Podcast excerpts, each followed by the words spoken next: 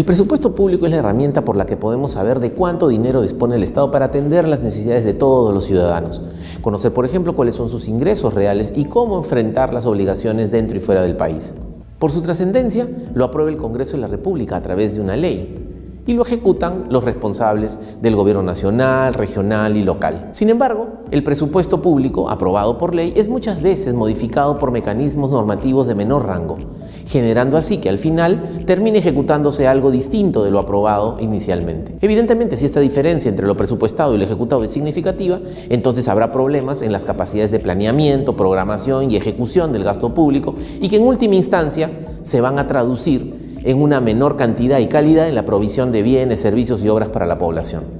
Esto sin duda alguna afecta el desempeño fiscal y por consiguiente la credibilidad del presupuesto. En el año fiscal 2020, a nivel del Gobierno Nacional, donde operan 154 pliegos presupuestarios y 368 unidades ejecutoras, se hicieron más de 122 mil modificaciones presupuestarias por más de 172 mil millones de soles, es decir, el equivalente a 164% del presupuesto originalmente aprobado. En el caso de los 26 gobiernos regionales y sus 553 unidades ejecutoras, la cantidad ascendió a 109 mil modificaciones por más de 28 mil millones de soles, equivalente al 89% del presupuesto originalmente aprobado. Y en el caso de los 1.874 gobiernos locales, las cifras son de 474 mil modificaciones por 44 mil millones de soles, equivalentes al 220% del presupuesto inicial aprobado.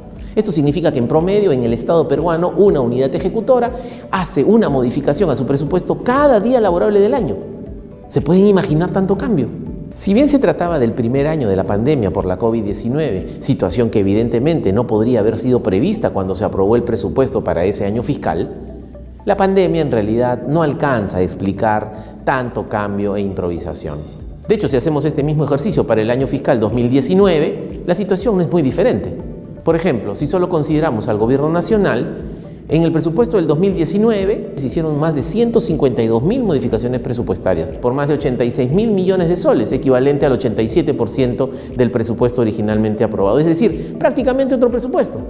En el 2018 se hicieron más de 120 mil modificaciones y en el 2017 más de 123 mil cambios. Si queremos mejorar en realidad la capacidad de ejecución de la inversión pública y evitar que el Estado peruano siga siendo incapaz de gastar no más de dos terceras partes del presupuesto originalmente aprobado y que se concreten los gastos e inversiones para los cuales se asignaron los recursos, claro está, con pocas desviaciones coyunturales, se requiere entonces ordenar mejor la programación presupuestaria y limitar la amplia capacidad que se tiene de hacer estos cambios en el presupuesto. Mejorar esta situación es tarea del Congreso de la República, que por cierto ahora viene discutiendo el proyecto de ley de presupuesto para el año fiscal 2022. Tenemos que asegurar que las obras en ejecución no se detengan por falta de presupuesto, producto de modificaciones presupuestarias efectuadas.